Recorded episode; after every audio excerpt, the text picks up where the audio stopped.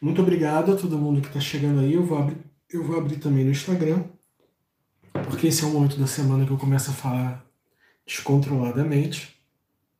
Vocês não sabem, eu não pago terapia por causa de vocês.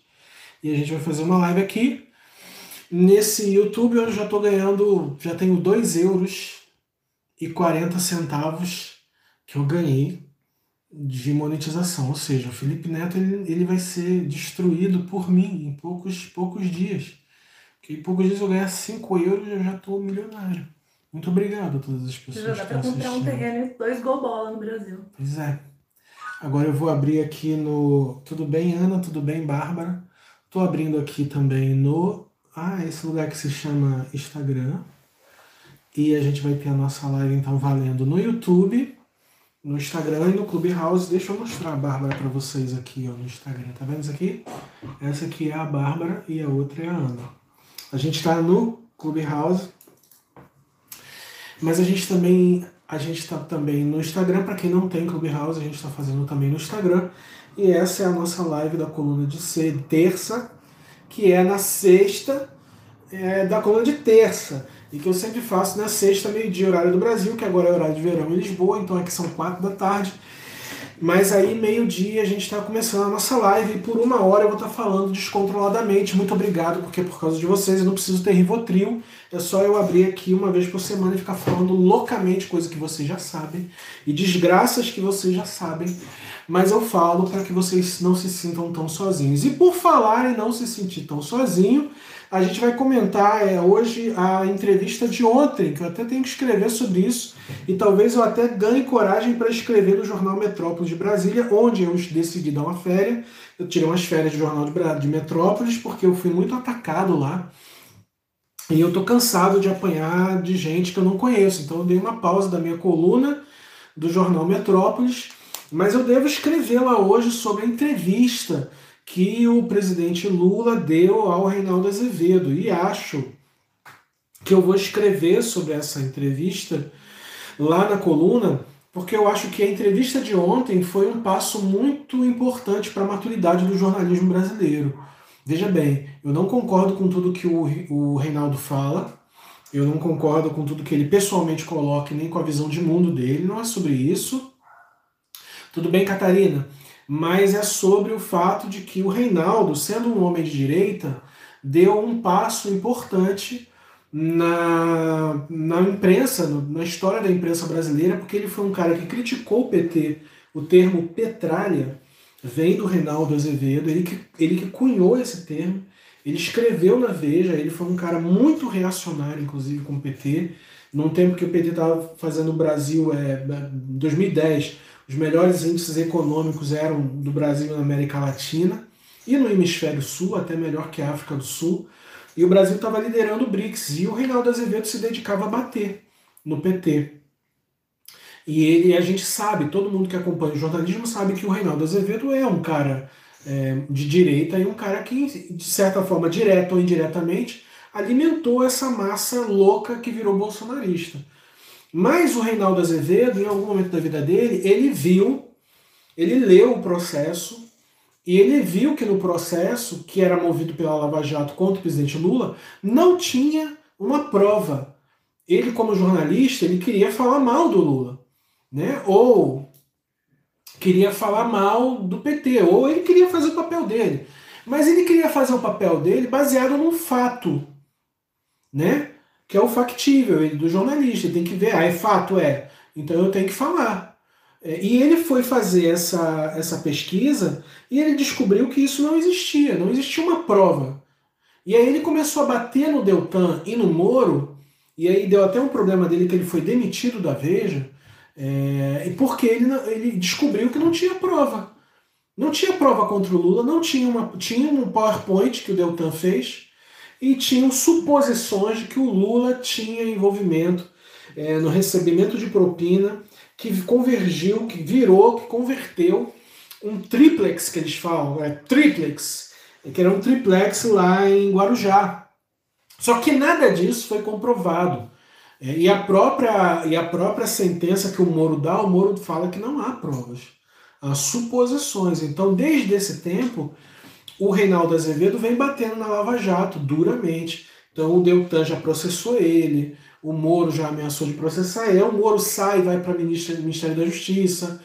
Então tem uma série de coisas aí que basicamente o único jornalista brasileiro, e principalmente um cara que se declara do espectro liberal ou espectro de direita, o único cara que se declarou é, contra a Lava Jato porque não havia provas foi o Reinaldo Azevedo. E veja bem, eu repeti, o Reinaldo Azevedo não é um cara de esquerda, ele, ele diz isso, ele não é uma pessoa de esquerda, ele não participa de nenhum movimento de esquerda, ele é um cara que é de liberal, ele é do Estado mínimo, ele é de direita e ele foi o único jornalista desse campo e que pertence a uma grande emissora, que é a Band, é, que é uma emissora com base em São Paulo. Foi o único jornalista que falou: olha, o Lula não, não há, não tem nos autos do processo uma prova que o Lula tenha cometido crime. Portanto, eu acho que a Lava Jato está praticando um abuso de poder e de autoridade. E acho que o Moro está mentindo. E quando chegou à tona aquela questão do, dos áudios vazados da, do Intercept, é, que vazou os áudios que mostrava que Deltan e Moro tinham relações, prevaricavam relações para é, forçar uma, uma condenação do Lula, é, o Intercept procurou o Reinaldo. E o Reinaldo publicou.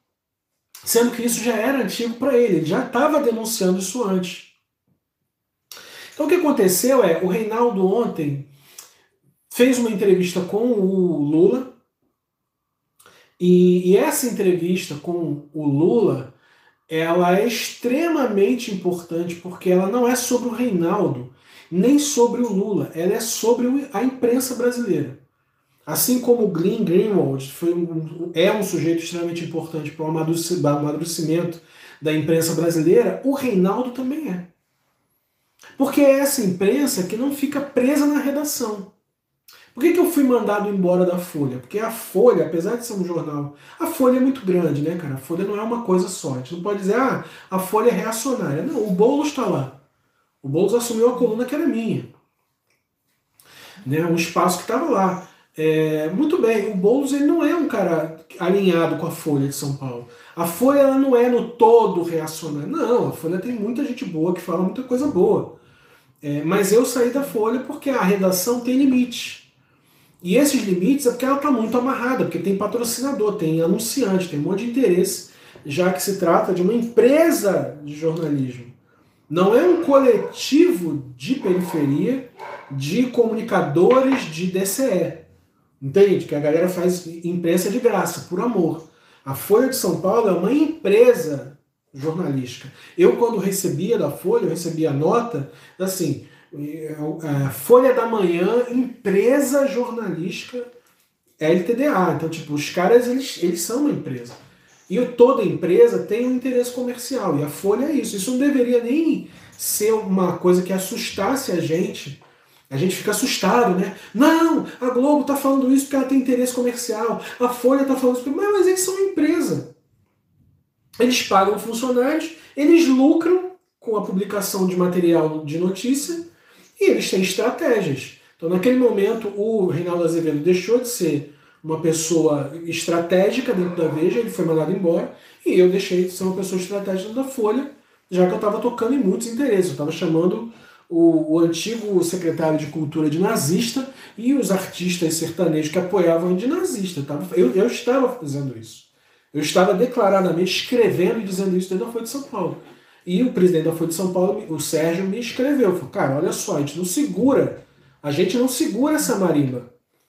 Concordando ou não concordando, concordando com você, essa marimba a gente não segura. Passou um tempo a gente saiu. E tudo bem se eu sair da Folha porque eu estava chamando pessoas de nazistas se eu chamei o secretário de cultura de nazista, se eu chamei os artistas é, sertanejos de nazista, tudo bem. Não é a vibe da Folha. Então o que a gente vai falar hoje aqui é sobre os destaques da gente. O que rolou no Rio, é, o que rolou em São Paulo e o que está rolando no Brasil e essa entrevista do Reinaldo e também o que rolou semana passada com a Xuxa, que é uma coisa que eu fiz uma live, falei sobre isso, mas eu estou falando agora reduzido, vou falar resumido aqui para poder ficar um vídeo para vocês verem aí o que rolou semana passada com a Xuxa, que ela leu um texto meu e sobrou porrada para todo mundo. Sobrou porrada pra Xuxa, sobrou porrada para mim. Que eu nem, nem sabia do rolê. Eu acordei vagabundo dizendo que eu tava passando pano para neonazista. Mas a gente vai falar sobre isso também, tá bom? Então vamos seguir em frente. É, muito obrigado. Eu ainda estou sem computador, então a gente está fazendo uma transmissão aqui muito gambiarra com três celulares, o tablet e tal. Então a gente está aqui, ó. Esse aqui é o meu roteirinho, o papelzinho que a Amanda fez para mim. Com muito é, amor e carinho. A gente botou o computador para consertar, então tipo semana que vem vai estar tá aqui. Mas hoje a gente está aqui para falar sobre uh, essas pautas e meu nome é Anderson França. Eu falo aqui diretamente de Lisboa. Essa é a coluna de terça, uma publicação quinzenal que você pode assinar pela o apoia-se, apoia.se barra Anderson ou pelo Pix, coluna de terça.gmail.com, não tem valor mínimo, você pode contribuir com o valor que você quiser e você vai receber duas edições por mês. Eu não deveria falar isso, mas vou falar. Pelo menos eu quero que a Paola dê a próxima entrevista da próxima edição não temos a Paola ou não, a gente já tem, a gente vai correr atrás da humilhação. A gente vai tentar falar com ela para ver se ela dá uma entrevista pra gente. Mas muita gente boa já deu entrevista pra gente. A Manuela Dávila deu entrevista pra gente. O Bolo já me deu entrevista. A Ana Paula Araújo falando sobre é, o livro que ela lançou para a editora Globo, que é O Abuso, que é sobre abuso e violência sexual contra mulheres em várias áreas, em várias classes sociais. Foi uma entrevista muito boa da Ana Paula Araújo. A gente tem o Leandro Assis, que tem aquele, aquele, aquela série de quadrinhos né, de HQ, que são os confinados. Então agora a gente vai ver essa entrevista a Paola e faz uma série de entrevistas com algumas mulheres interessantes. A Paola, a Sabrina também, a Rita Von Dutti, a Rita Von Dutti que fala. É. Que são pessoas e produtoras de conteúdos, pessoas extremamente importantes que. Eu não sei falar o último nome da pessoa, porque eu fico, às vezes eu fico com vergonha, eu sei falar inglês e não sei falar alemão. É, mas olha, gente, vamos seguir então com a nossa pauta e vamos falar primeiro do Rio, que é a nossa cidade de nascimento e de coração. Né? O Rio é assim, o Cláudio Castro, no começo da semana, ele fez a Alerj votar a, o feriadão de 10 dias, que acabou ficando feriadão e também chamado Castrofolia. Querendo ou não, esse nome pegou, porque o Eduardo Paes é um debochado, e aí esse nome pegou. Mas o que aconteceu? O Cláudio Castro ele falou assim: ó, todo mundo fica em casa 10 dias para reduzir Covid. E a primeira coisa que ele faz é uma festa de aniversário na casa dele com metade da, da torcida do Flamengo lá dentro. Churrasco, música, gospel, porque ele é cantor, toca violão, não sei o que, um monte de coisa. Então, bicho, é o seguinte: é uma hipocrisia sinistra, é uma hipocrisia sinistra, mas é, é previsível, porque é o Rio de Janeiro, é previsível, porque é o Rio de Janeiro. O carioca ele não leva a sério esse tipo de coisa. Ele, o carioca ele, ele, não tem nem que ser estudado. Acho que a gente tem que abortar a fase de estudar o carioca. O carioca deixa, deixa quieto. Não funciona lá. Apesar de agora tá tendo uma alta de número de casos, uma alta ontem foi a alta de óbitos, foi um recorde de óbitos ontem no Rio de Janeiro. E aí tá essa bateção de cabeça entre o governador Cláudio Castro e o prefeito Eduardo Paes. O Eduardo Paes acha que tem que sim parar mas também tem que fechar os negócios. O Cláudio Castro não. Para, faz o feriadão, mas deixa tudo aberto. Se você deixar tudo aberto e deixar feriadão, o carioca ele vai na rua comprar coisa, ele vai na rua beber cerveja, ele vai porque já, já faz isso mesmo, já vai na mureta da urca, todo mundo bebe, todo mundo fuma, todo mundo cheira. E aí vamos falar do Rio de Janeiro, uma mulher no Rio visitou o marido com Covid no hospital e no hospital descobre que ele tinha uma amante. É, é isso mesmo. O cara foi pro hospital com Covid, internou-se com Covid e ficou lá. E a mulher foi lá, a mulher dele, a esposa dele foi lá, né? Porque, porra, a esposa do cara, meu marido tá internado com Covid, eu vou lá no hospital saber o que, que tá acontecendo. Quando ela chega lá, ela bate lá e quem tá lá? A amante. Amante não tem lar. Amante nunca vai casar, mas amante estava lá na UTI. Tem que fazer uma música daí, essas sertanejas aí, que são alinhadas com Bolsonaro. Tô dando uma dica para vocês fazer uma música de sucesso, a amante que bate na UTI. Aí, pega esse tema e faz mais um meio milhão para vocês, vocês são reacionários pra caralho mesmo. A menos que vocês também não queiram falar de Covid, né? Mas vamos parar por aqui antes que a coluna de terça me demita. A mulher foi lá bater no hospital e descobriu que a amante do cara tava lá. Olha só que, que loucura. Eu fico aqui meio dividido, assim, porque é aquela coisa, o cara é bem amado, né? O cara é bem amado porque a amante foi lá visitar o cara, a esposa estava lá, e aí nessa hora você pode chegar como médico, se você é um médico assim mais moderno, você pode chegar, gente, vamos, vamos, vamos pensar que a gente agora tem que redefinir a monogamia no meio da pandemia. Vamos viver o poliamor. Vamos viver o poliamor, o polissofrimento e a poliperda. Se o cara morrer, todo mundo fica viúvo. Olha que coisa maravilhosa. Não quero debochar disso, mas é realmente uma situação delicada. E é, imagina, você é casada com uma pessoa, você tá lá. E diz que essa a mulher é casada há 20 anos. E ela acionou, inclusive, é, se eu não me engano, ela acionou a justiça é, para processar o cara. Além, agora o cara, além de estar tá doente, olhando para o ventilador de teto, quando ele sair de lá, se ele sair de lá, eu espero que saia, ele vai levar uma ferrada no bumbum, porque a mulher está processando ele, porque ele. É, e ela fez isso, fez um, ela registrou flagrante, inclusive. É, porque agora ela, ele tem um amante. Então, tipo, se ele ficar lá dentro, ele vai ficar na merda. Se ele sair, ele vai ficar na merda também. É uma coisa muito séria, né, gente? Vamos, vamos falar, né? Pandemia. Eu não sei como é que vocês estão. Ano passado a gente fez um grupo de putaria é, e fez um grupo de putaria no WhatsApp, deu mais de 100 pessoas. Inclusive a Fernanda, que é a nossa gestora financeira, era a grande gestora do grupo de putaria, razão pela qual ela hoje faz a gestão da nossa finança. Porque uma pessoa que consegue fazer gestão de putaria consegue presidir esse país. Eu, eu, eu, a Fernanda está aí me vendo. São quase 2 mil assinantes e a Fernanda dá conta de 2 mil assinantes. Eu recomendo muito que a Fernanda vá para o Planalto agora no lugar do Bolsonaro. Porque uma pessoa que administra um grupo de putaria administra o Brasil. Porque o Brasil nada mais é do que um grande grupo de putaria, né, gente? Vamos seguir aqui.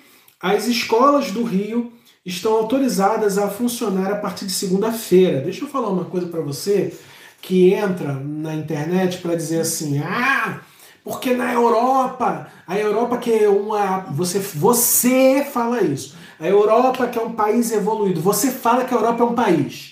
Você fala porque você você fala. Você também fala que a África é um país. Então você pega e fala no, com a boca cheia de estrogonofe, querendo provar a tua tese, você fala, a Europa é um país evoluído e na França tá podendo as crianças estudar e não tá. É mentira.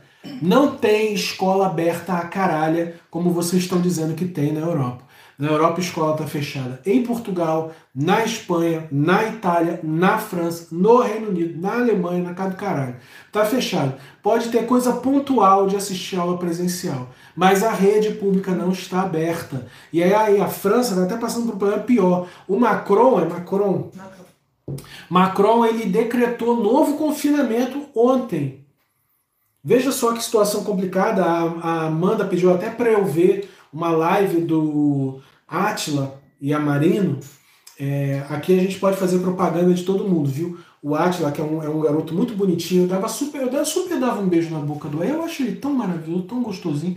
E aí ele, ele tá fazendo uma. Ele fez uma live ontem de uma hora e 47, em que ele fala da situação da pandemia e que parece que vai durar mais tempo. É, essa perspectiva de que vai durar mais tempo é, já é comum aqui na Europa. A gente já acha que já está trabalhando com a hipótese de uma quarta onda ou de uma onda permanente que vai levar mais um ano ou quase dois anos. É, então, assim, a Aninha, que mora aqui em Lisboa, está dizendo que em Portugal o secundário só volta no dia 19 de abril. Mas é assim, abre, fica uma semana e fecha. Porque espalha, a parada bomba. Tipo, não adianta. Sabe? E está morrendo jovem também. Então, as escolas do Rio estão autorizadas a funcionar a partir de segunda-feira que vem. A gente já sabe que vai dar merda porque professor tem comorbidade. Às vezes o professor e a professora. Às vezes é grávida, às vezes é diabético, às vezes é hipertenso, às vezes é idoso. E vai ficar com um monte de criança lá, as crianças lá. Não adianta que a criança fica na mesa lá, certinho, bonitinho, quando a imprensa tá lá gravando. Mas quando as crianças saem, fica tudo se abraçando, aquela coisa louca, jogando bola, caralho. E é criança, a gente vai fazer o quê? Você vai fazer o quê? É criança. E aí você está na sinuca de bico. Porque a criança fica com a mãe. A mãe, a, a saúde mental das mães está destruída. A gente já falou isso aqui algumas vezes. Saúde mental de mãe foi do caralho. Não tem, mas eu acho que a geração de mães mais desgraçadamente fodida depois da Segunda Guerra Mundial é a nossa, que a gente está vendo agora. Que elas estão cuidando da família inteira e estão sem ganhar dinheiro dentro de casa. E algumas, inclusive, estão ganhando dinheiro dentro de casa e cuidando da família inteira. Mas aí você vai, desconfina, bota as crianças da escola, as crianças voltam tudo com Covid, passa as Covid para a família toda. É, é uma situação muito complicada e vamos falar de vacina já, porque não está tendo vacina em Portugal, não está tendo vacina no Brasil. Ontem parece que pela primeira vez vacinou um milhão de pessoas, mas se você pegar no total, o Brasil ainda não bateu 10% de pessoas vacinadas, não bateu, e está longe de bater. Enquanto que nos Estados Unidos, já agora em abril, vai vacinar 200 milhões de pessoas. Para fechar a pauta do Rio, ah, o recorde de mortes ontem no Rio foi de 387 mortos e teve uma outra coisa importante no Rio. É, um policial que é réu por racismo, ele vai ser promovido pela PM, que é o sargento Gabriel Isaú, que trabalhava como segurança no shopping, foi acusado de agredir um jovem negro que foi trocar o presente do pai. Na ficha disciplinar da corporação, seu comportamento é classificado como excepcional. Quer dizer, além da questão da Ludmilla, que foi xingada por uma mulher que é a Marchiora, acho que é uma socialite, e a socialite foi inocentada. A gente também tem no Brasil esse caso, um policial que é acusado de racismo, mas agora passa batido. É, vamos falar agora de São Paulo, a nossa pauta de São Paulo, e vamos seguir adiante.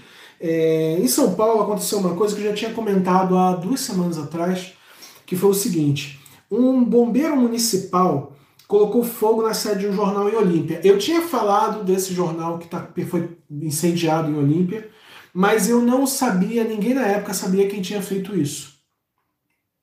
Foi um bombeiro que tacou fogo num, numa sede de um jornal, um pequeno jornal no interior de São Paulo, na cidade de Olímpia. O jornal de Olímpia mesmo. É, por não aceitar medidas contra a Covid.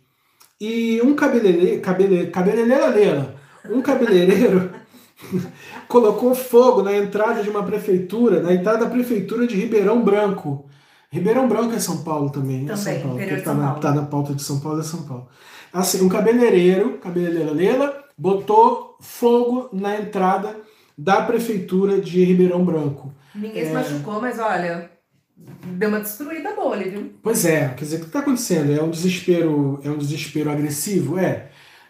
Tem resposta para isso? Não sei. Ribeirão Branco é vizinho aqui da cidade, falou Eduardo Prado, fotografia. Fala Tiago Samuel, Tiago Samuel, tá aí. E a Raquel tá dizendo assim: confinamento, mas sem confinar. Pode sair, mas não pode beber na rua. Macron ou caga ou desocupa moita. É, tem que decidir o que, que faz, né, Raquel? Raquel, você está morando em Paris? Que o pessoal que mora em Paris tem dinheiro. Se você mora em Paris, você me fala que eu quero te pedir um dinheiro emprestado, tá bom? É, gente, é o seguinte, vamos seguir aqui com a nossa pauta. Antes de fechar São Paulo, é, o governo de São Paulo começa a enviar cilindros de oxigênio para cidades em estado crítico. Uma em cada cinco cidades estão no limite do estoque de oxigênio em São Paulo. São Paulo, a coisa em São Paulo não tá boa. A gente escreveu essa semana, gente, que tá tendo é, o Waiting for Xuxa. É, já vai ter Xuxa já. A gente tá tendo em São Paulo enterros 24 horas.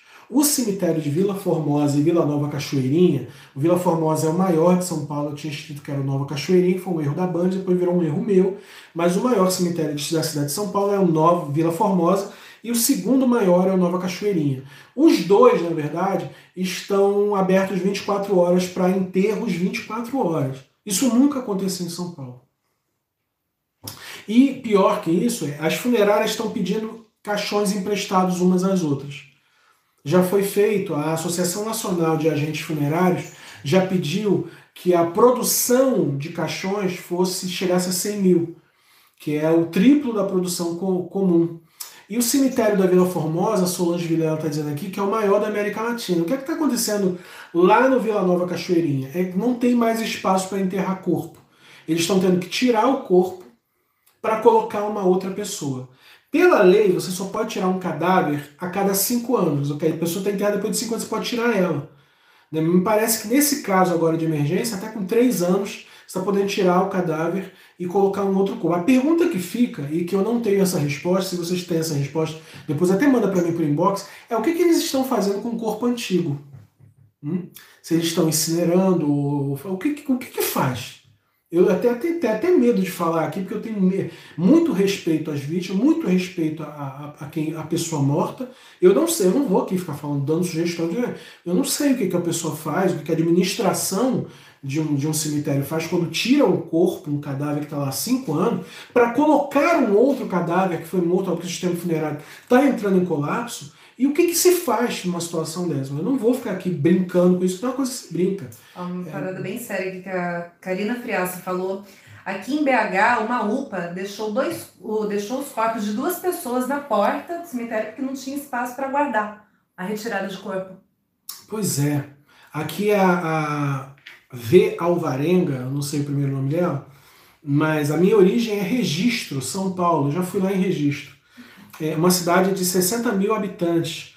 Ontem aconteceu a tragédia de morrer de Covid-19, três pessoas na fila da UPA. Vamos, vamos só alinhar uma coisa, é o seguinte, UPA não é para receber paciente Covid, mas já está recebendo.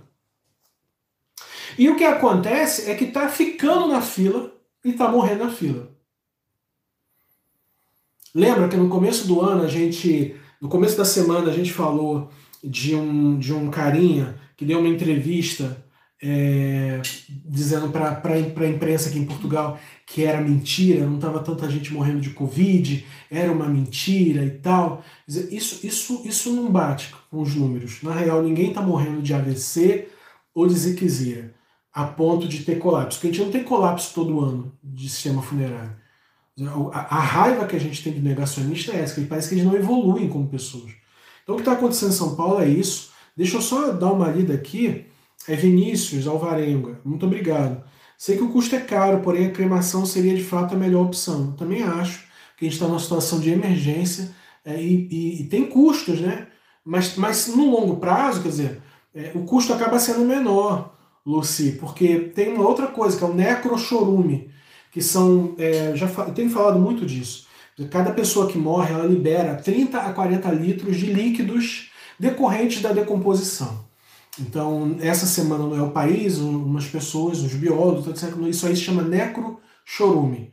E, e com tanta gente sendo enterrada ao mesmo tempo, a quantidade de necrochorume gerado para o sistema de tratamento do cemitério não dá conta.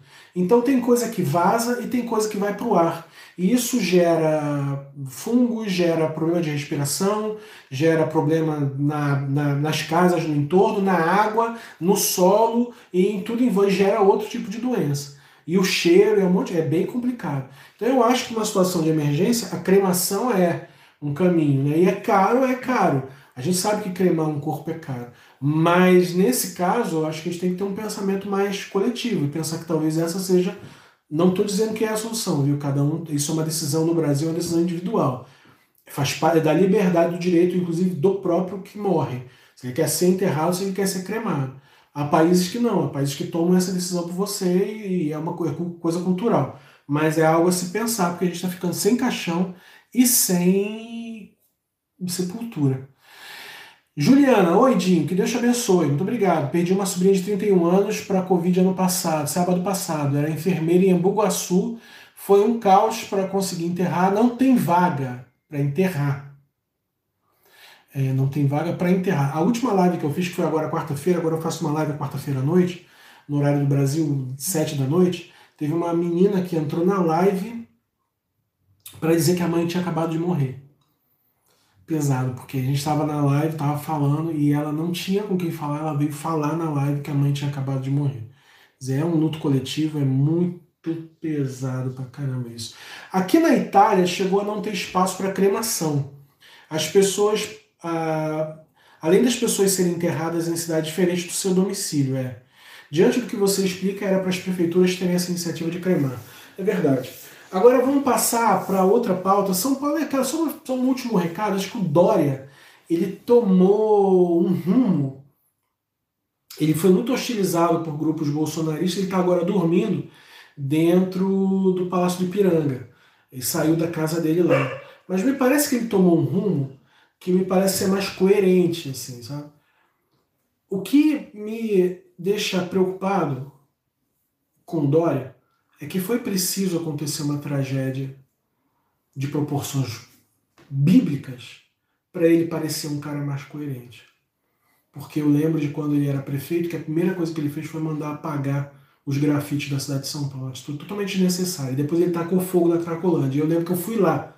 Eu estava lá na Cracolândia. Um dia depois que ele tacou fogo, eu dormi lá em São Paulo. E a gente foi lá com um grupo de pessoas ajudar as pessoas na Craco. Então foi necessário acontecer uma tragédia de proporções apocalípticas para o Dória tomar uma atitude um pouco mais humana. Mas deixo aqui esse registro. Vamos seguir então? Deixa eu falar uma coisa. Claro. Tá rolando bastante na Baixada Santista.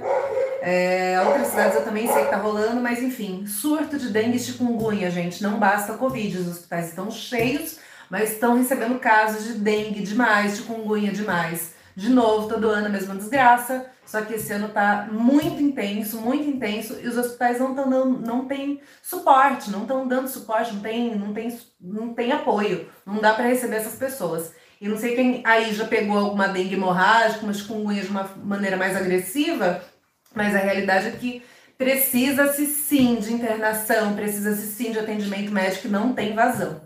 Os hospitais estão muito cheios. Então a gente está vivendo vários problemas de saúde aí, não é só a Covid, a gente também está vivendo esses outros problemas de saúde em outras regiões do Brasil. Pessoal do Instagram que não está vendo a Amanda, a Amanda está aqui. Olá! Muito bem.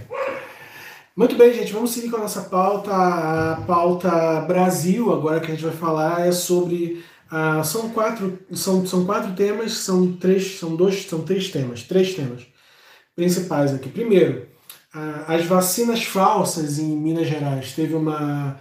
Falsa era a enfermeira, que não era enfermeira, era cuidadora de idosos, e falsam, é, falsas eram as vacinas. Saiu há pouco tempo atrás um caso que tinham pessoas dando, vacinando empresas em, em BH, eu acho, é, vacinando pessoas e empresários e equipes de empresas privadas.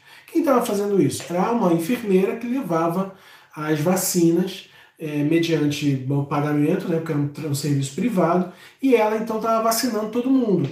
Então, é, é, vacina feita em Madureira, né, gente? Porque não, não era vacina. Provavelmente essa enfermeira também ela é de Madureira, porque eu sou de Madureira, eu sinto o cheiro de quem é de Madureira.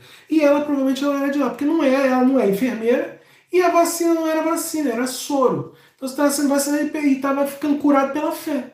As pessoas, isso aí você pegava, vacinava e tirava tua máscara e ia pela rua. Essa mulher, ela fazendo isso, isso é crime. Por quê? Porque ela, ela acaba fazendo a pessoa acreditar que a pessoa está tá vacinada e a pessoa vai lamber corrimão. E tomou soro.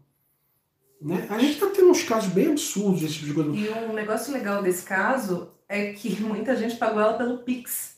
Então estão conseguindo rastrear as pessoas que tomaram, que tentaram furar a fila da vacina aí, tentaram indevidamente né, furar a fila da vacina pelas transferências feitas pelo Pix. Pois é. Então nem era vacina, era soro e a mulher não era enfermeira, ela era cuidadora de idoso e você que tomou vacina em Minas Gerais dessa enfermeira e agora lambeu o corrimão, você vai morrer com essa porra se você não tomar cuidado.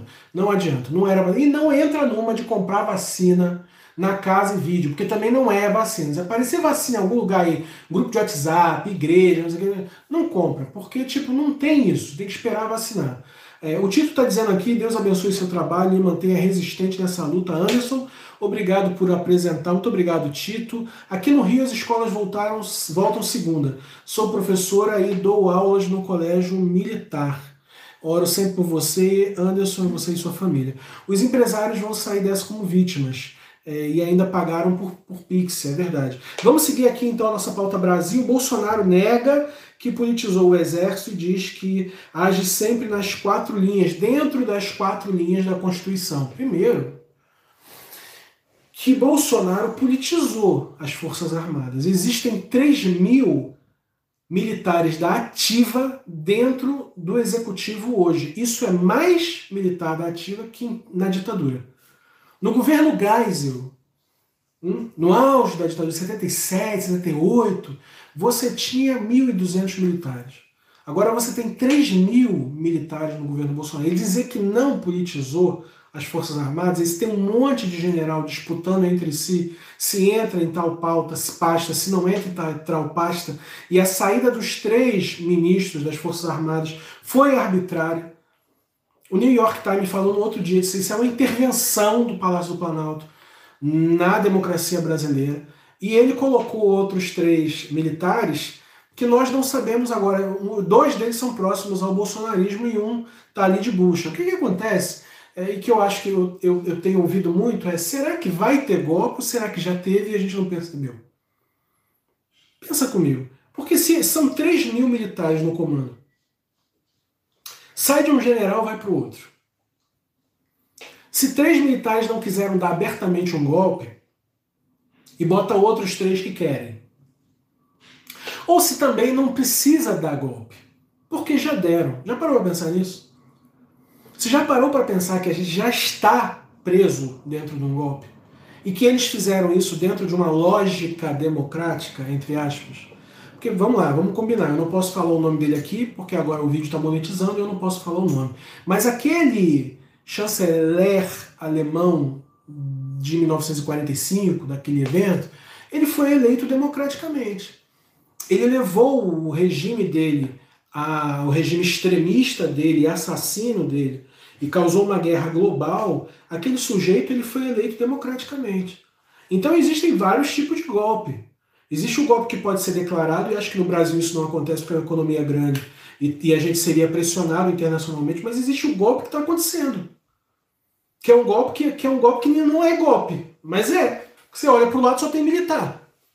Entende? Ele coloca uma máquina jurídica para processar Felipe Neto, me processar, processar Gregório, ninguém pode falar mais nada. A gente fica com medo. A gente é intimidado. Inclusive, essa semana também saiu a, a, a, a informação, inclusive informação da ONU, que no Brasil continuam existindo violações não letais a jornalistas. Foram 160 violações a direitos de expressão de jornalistas esse ano no Brasil. E nenhum deles de direita, não, viu? Tá não é terça livre, não. Estou falando de jornalista, jornalista mesmo. E gente que dá informação que não é alinhada ao governo. Então, será que vai ter golpe ou será que a gente já está no golpe? Politizar e politizou. Né? As Forças Armadas hoje não conseguem, não, não, não tem um general que acorde sem ler o que está acontecendo no Facebook, no Twitter e no jornal. Isso não existe. Isso, isso acabou. É, bom, para seguir nossa pauta, a, a gente está com um outro problema aqui que é o seguinte: é, as vacinas não estão sendo democráticas. O que quer dizer isso? Tudo no Brasil precisa de uma leitura racial muito definida, e é uma coisa que a gente tenta fugir às vezes e não fazer. É, mas sim, a gente não é uma Suíça. A gente foi fundado num processo de escravatura. E se você olhar, essa semana saiu essa pesquisa, e eu até vi, existe uma, uma pesquisa que indica, em termos raciais, quantas pessoas estão sendo vacinadas. A maior parte é branca, e tem pardos, e tem negros, e tem outros que não são identificados, ou não se declararam. Mas a maior parte é branca. Então a gente precisa entender que nesse plano de vacinação, que está pegando pessoas mais idosas e tal, isso está chegando na periferia? De fato, essa vacina está chegando lá? Onde são esses postos de saúde para essas pessoas vacinadas? As pessoas têm dinheiro de passagem para ir se vacinar? Há uma questão séria a ser discutida aí, porque me parece que as pessoas brancas estão sendo vacinadas. E até o Dória fez aquela vacinação daquela mulher negra lá, que ele sabe que isso é uma coisa que, que gera buzz na imprensa. Mas, tipo, na real, não tem pessoa negra sendo vacinada como tem pessoa branca. Eu vou seguir com a nossa pauta. Vou bater aqui um negocinho aqui, ó. É, não, só pode bater uma vez. Pronto. É, eu vou seguir com a nossa pauta e vou falar de duas coisas para tocar nossa live e fechar nossa live. Mas eu quero convidar você a, em nome de Jesus, fazer um pix para nós coluna de terça.gmail.com, qualquer valor, você pode fazer de 2 reais, 5 reais, 3 reais, 30 reais, 300 reais, 480 mil reais. Você pode fazer qualquer Pix que eu vou achar muito bonito. Se você pode mandar uma mensagem para mim também no Pix, você pode mandar um nudes também para mim, que eu vou ficar muito feliz.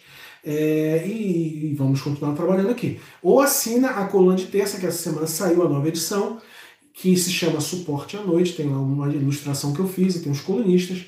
Vai lá e dá um salve para a gente continuar o nosso trabalho. Seguindo aqui, é o seguinte. A entrevista que o Lula deu para o Reinaldo Azevedo ontem no É da Coisa na Band, é, na Band News FM, São Paulo. É o seguinte, quem é o Reinaldo Azevedo? Eu não sei se vocês estão acompanhando o trabalho do Reinaldo Azevedo. O Reinaldo Azevedo é um jornalista, que é um jornalista que está há muitos anos fazendo cobertura política, e ele é um, um, um sujeito que faz cobertura política, mas ele tem uma característica. Ele, ele mergulhou na leitura da lei. Ele é, ele é quase que um jurista leigo. Leigo no sentido de ele não tem uma. ele não fez direito, ele não tem uma diplomação, ele não é diplomado, ele não pode exercer a profissão, mas ele é considerado por muitos jornalistas e por muitas pessoas dentro do judiciário um, um jurista.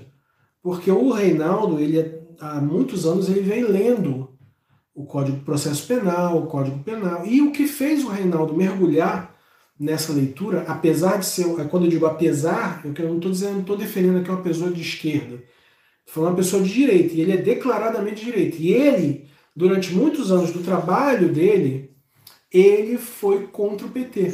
Inclusive a expressão petralha é uma criação dele. Então ele foi, criticou Dilma, criticou Lula, bateu no PT, etc, etc. Ele não é um cara extremamente amigável com governos de esquerda. Fez parte da Libelu, a Libelu que né, é um movimento de São Paulo de estudantes na década de 70, que, que inclusive tem documentário que está na Globo News. Mas o Reinaldo Azevedo é um homem de direita. E ele, mesmo sendo um homem de direita, ele, quando soube da Lava Jato, ele decidiu estudar o processo. E ele descobriu, como jornalista, né, já é o jornalismo investigativo, que o Lula não tinha, não tinha prova no processo para condenar o Lula. Ele descobriu isso. E aí ele pegou e falou. E, e o posicionamento dele é, sempre foi muito polêmico. As pessoas acham, eu não acho polêmico, as pessoas acham polêmico. E ele se posicionou contra a Lava Jato logo no começo. Quando todo mundo estava abraçando, inclusive o PSOL. O pessoal do PSOL tem que se posicionar sobre isso. O PSOL abraçou a Lava Jato. Lá atrás, o pessoal achou que tinha que abraçar o Lava Jato. Naquele tempo, enquanto o pessoal estava abraçando o Lava Jato, o Reinaldo Azevedo, que é de direita, falou assim: não, a Lava Jato tem uma falha. Não tem uma prova contra o cara. Não tem, não, não acha. Você vai ler o processo inteiro, você não vai achar. E o problema é, além de não achar, o Reinaldo começou a achar antes da imprensa as, as relações de prevaricação que existiam entre Sérgio Moro e Deltan Dallagnol. Então ele começou a descobrir que haviam falhas no processo e falhas nas instituições Ministério Público e 13ª Vara Federal de Curitiba. E ele começou a falar sobre isso. Veja bem, o Reinaldo não, não é amigo do Lula. Ele só achou que tinha um problema no processo. E ele mergulhou na leitura do processo. E durante anos ele diariamente mostrou onde estavam os problemas do processo. E teve uma fase que a imprensa estava aplaudindo a Lava Jato, e foi até depois quando o Moro se torna ministro da Justiça, todo mundo dizendo que o Moro era o grande herói e o Reinaldo lá falando: isso vai dar merda. Isso vai dar merda. E o Lula tinha dito no julgamento dele, ele disse assim, ó, vocês estão mentindo. E eu vou preso, eu não vou fugir, e eu vou preso porque vocês estão mentindo. Então, o mundo gira, né? Porque a Terra é redonda, né? Graças a Deus ele gira e ela é redonda. E girou. Depois disso tudo, o Lula foi solto, caiu o Moro, caiu um monte de coisa, processo, etc, etc. E ontem o Lula foi dar uma entrevista para o Reinaldo. Não conheço o Reinaldo. Já conversei com Lula, já entrevistei Lula. O Lula todo mundo sabe quem é. Mas eu acho que esse episódio, e eu recomendo que você veja, o É da Coisa, tá na internet, você pode ver, é, é um passo importante para a maturidade do jornalismo brasileiro. Eu acompanhei o movimento das redações de grandes veículos, Estadão, Veja, Folha, Globo, Diário de Pernambuco, etc, etc, apoiando sem perguntar, apoiando o Moro. Ninguém fez uma crítica. Aí teve que vir um Glenn Greenwald pelo Intercept na época, um gringo, falar, gente, ó, isso aqui tá errado, e não só tá errado, como a gente achou áudios que provam que tá errado. Aí na época o Moro falou assim, não, eu não, não atesto a veracidade dos áudios. Ele, ele, o Gilmar fala que ele, o Moro não fala português. Ele fala algo que se avizinha ao português. O melindre. O marreco fala melindre. Então ele fala algo que não diz nada e ele acabou dizendo que não tinha nada, aqueles áudios não eram verídicos, não tinha veracidade. Aí depois vem o Supremo com o Faquin e diz assim: não, aquilo foi verdade sim. E teve mais, não só aquilo foi verdade, como tem mais coisa na mesa. E aí o Faquin vota e a Carmen Lúcia vota, depois a Carmen Lúcia votou, o Gilmar deu um, um baile, xingou todo mundo, não sei o quê, e caiu. É... O que aconteceu ontem é que o Reinaldo sambou na cara de toda a imprensa brasileira. Ele ficou. Tem que ter um filme sobre o Reinaldo. Na boa, tem que ter um filme sobre o Reinaldo. Porque durante anos, e eu não sou amigo do cara, eu não defendo o que o cara fala, mas assim, é um jornalista durante anos falando que aquilo está errado, que aquele condenado não pode ser condenado. E todo mundo dizendo que não. No setor, na área dele, não, o Lula tem que, tem que ser preso. E ele dizendo, não, isso não tá. Eu li o processo, eu não entendi o processo, eu peguei a lei, a lei para ler, eu não entendi a lei, eu peguei um, um negócio, uma, uma porra, para me fazer entender a lei, e agora eu entendi, e isso não está no processo. E como jornalista, eu vou dizer o que tem. E ontem, quando o Lula ficou de frente para o Reinaldo, para mim foi histórico. Para mim foi histórico ver o Lula de frente para o Reinaldo e os dois falando. Porque o Reinaldo é crítico do Lula, inclusive. E ele falou: eu sou crítico e eu vou te tratar como presidente, porque presidente é o termo que a gente usa para o último cargo político de uma pessoa. Então, se teu último cargo foi de vereador, né? Glauber, você foi eleito vereador há 10 anos atrás. Se eu sou jornalista, eu vou te chamar de vereador. Porque é tradição chamar a pessoa pública pelo último cargo político que ela ocupa. E ele chegou dizendo, abriu a entrevista dizendo, eu vou chamar o senhor de presidente porque eu não quero mergulhar nessa loucura de aniquilação de reputações que estão fazendo contigo. Posso discordar de você? Mas você foi presidente, então eu vou te chamar pelo que você é. Eu lembro que quando eu levei o Fernando Henrique na maré, isso é uma outra história para outro dia, eu fiz um TEDx na Maré. Foi o único TEDx feito numa favela até hoje na América Latina e o único da América Latina que teve um chefe de Estado. Eu estava discutindo a importância da favela e da cidade. Então eu chamei jornalistas, chamei um monte de gente. E chamei o Fernando Henrique. Mandei um e-mail Fernando Henrique. E a assessoria do Fernando Henrique respondeu dizendo, ah, a gente quer ir na Maré. E foram na Maré. Quando o Fernando Henrique chamou, chegou na Maré, as pessoas que estavam lá, os policiais, os ex-traficantes, que teve ex-traficantes, foram os ativistas, e eu, a gente se referiu a ele e falou, presidente, é aqui que o senhor senta. Qual é o problema? O cara foi presidente. Foi o último cargo do cara. Eu sentei ele e falei, presidente, por favor, senta aqui, ó, é assim, começa a tal hora, não sei o quê. Estrela, ele foi um professor, ele falou ali como um professor.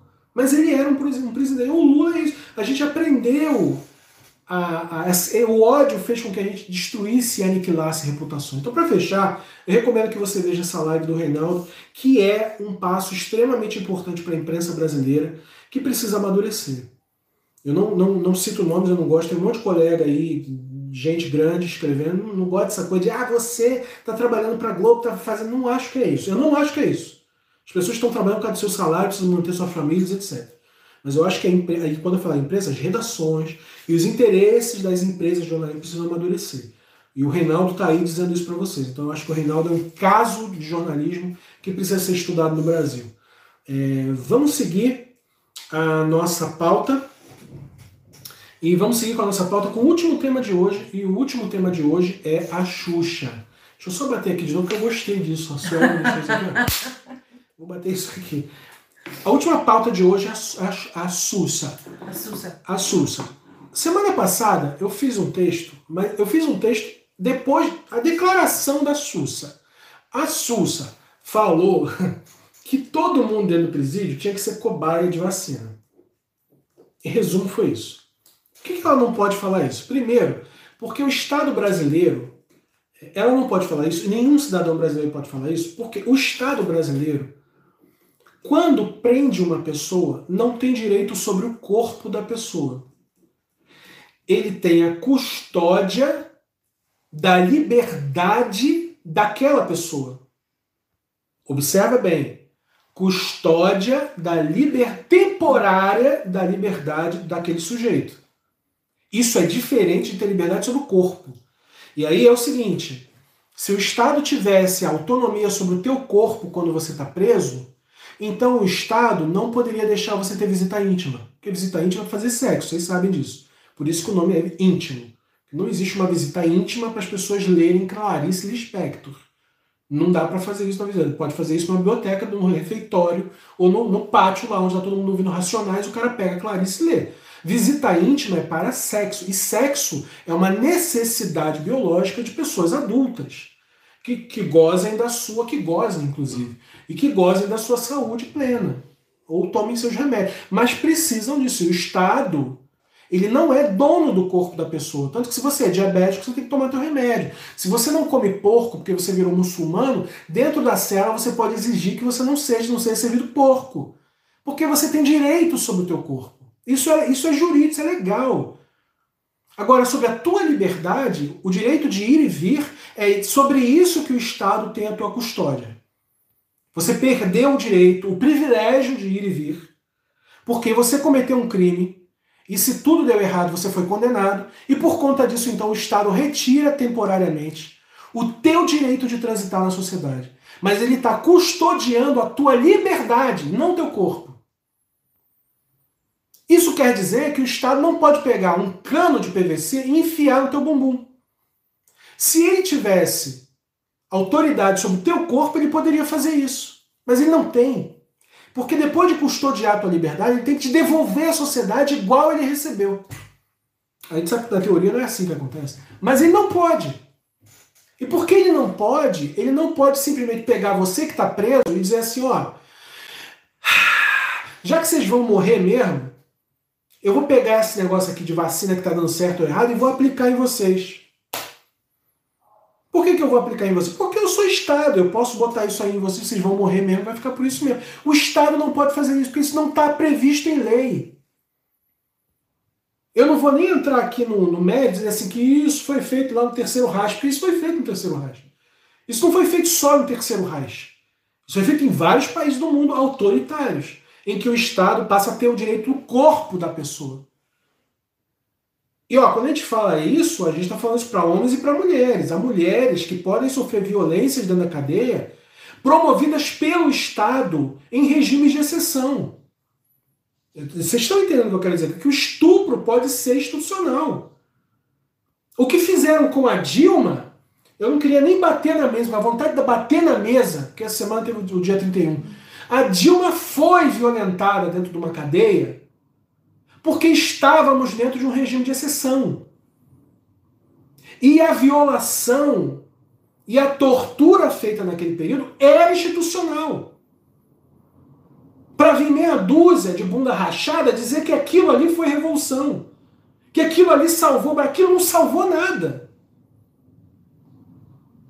Então a gente não está nesse lugar.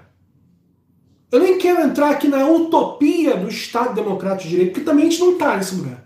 Mas na lei, o que está escrito é você não pode pegar um corpo, botar dentro de uma cela e comer o cu dele. Isso você não pode fazer. Tem que pegar, botar dentro de uma cela e custodiar o tempo no relógio que ele não pode ir lá fora. É só isso que você não pode fazer. O primeiro erro que ela comete ali é jurídico.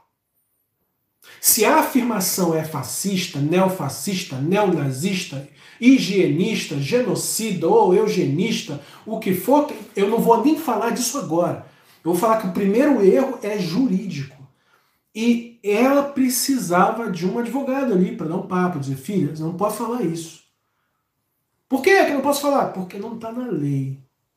E se tu falar isso, tu está falando um negócio que é contra a lei. E aí você se coloca num lugar marginal a lei. E você comete um crime por falar isso, porque você está tá divulgando uma coisa que. Isso é a primeira coisa. A segunda coisa é, aí sim, por que, que ela foi racista e por que, que ela foi eugenista? A gente não é uma Dinamarca, né? O Brasil não foi fundado, a história do Brasil não é grandiosa. A história do Brasil ela, ela já começa falida. É um grupo de degradados portugueses com um grupo de degradados espanhóis, com um grupo de, de, de, de piratas holandeses e um grupo de pessoas escravizadas e um grupo de índios violados. Numa terra em que ninguém quer ajudar ninguém e todo mundo está roubando, exceto os nativos e aqueles que são obrigados a trabalhar. A história do Brasil ela é dura, ela é triste e ela é má. E quando o sistema prisional é criado, ele não é criado para o português, para o holandês e para o espanhol. Ele é criado para o preto e para o nativo. A origem da polícia militar, inclusive, o símbolo da polícia militar do Rio de Janeiro, que é a mais antiga, você pode ver lá no símbolo, você tem a cana de açúcar e do outro lado acho que tem café. A polícia militar do Rio de Janeiro foi criada para ser uma guarda privada ou do império para proteger cafeeiros e fazendeiros. E proteger essas pessoas dos escravos que fugiam. Não era uma polícia cidadã. Entende? Porque o branco não roubava do branco. Não tinha isso, era seguro. O problema era o preto solto. Você tem que estudar, você tem que... eu, eu posso colocar os links dessas coisas aqui, porque tem muita coisa boa. O Messi fala sobre isso, que é um grande é um grande estudioso sobre segurança pública no Rio de Janeiro, acho que da UFRJ, ele fala anos sobre isso. A fundação do sistema prisional brasileiro e da polícia no Brasil é contra o preto. Então, se você tem gente presa hoje em Jericinó ou no Talavera Bruce, que é feminino, você tem a resultante desse mecanismo criado há 400 anos atrás. Continua sendo a mulher negra, continua sendo o homem negro, e as pessoas pobres. É, isso acontece, vou até ler uma coisa aqui que a, a, o Vinícius colocou, a conversão das milícias privadas em polícias militares no início do século XX, com a missão francesa que veio ao Brasil. É, a, formação da nossa polícia é totalmente diferente das outras. Então, quando você vai a um presídio hoje, você vai ver gente preta e gente parda, gente negra, que quer que seja, mas você não vai ver uma pessoa loura de olho azul. É isso, que, é isso que eu quero dizer. Então, quando você fala que ah, você está sendo racista, é, não é porque você está sendo racista porque você tá, ah, você nem sabe se tem gente preta ou branca no presídio, mas você deveria deduzir, isso você deveria, deduzir que pelo histórico do nosso sistema prisional e policial, quem vai estar tá lá não é o branco de olho azul. Então, o primeiro texto que eu escrevi para Xuxa foi super fair play. Xuxa, são duas e meia da manhã aqui, eu não sou teu amigo, eu não te conheço, eu não sei de nada. Eu vou dormir e eu sei que você falou, fez duas afirmações aí, e amanhã, porque vai ter um amanhã, amanhã você vai ter problema com o que você falou. Vou fazer uma pausa aqui só para dar um salve pro Preto, da CUFA. É, se você puder, se estiver assistindo essa live em outro horário, é, entra nos canais da CUFA e ajuda os projetos das mães da favela. A CUFA está juntando dinheiro e recursos para levar comida para as pessoas, seja em Paraisópolis, seja em Cidade de Deus, em todos os lugares onde a CUFA está presente. Então, por favor, o, o arroba do Preto é Preto Zezé. Pode falar com ele lá no Instagram ou falar com, com qualquer pessoa da CUFA na tua cidade. Procura a CUFA e divide o pão que você tem. Hum? É, vamos lá, vamos voltar então para fechar o assunto da, da Xuxa, que só tem dois minutos aqui para fechar. A Xuxa então comete esse erro e eu falei, Xuxa, vai dar merda. Eu falei isso porque eu tô cansado de cancelamento, eu acho que as pessoas têm que aprender a dialogar. Eu não gosto disso, as pessoas têm que aprender a dialogar, porra. E eu disse, gente, vamos, vamos tentar dialogar. E no dia seguinte ela fez o um vídeo. Ela falou, viu, viu o Anderson França e tô pedindo desculpas e tal, não sei o quê. E depois eu fiz um texto. As pessoas começaram a me bater, eu fiz um texto. Gente, não tem nada disso, ninguém está defendendo ninguém.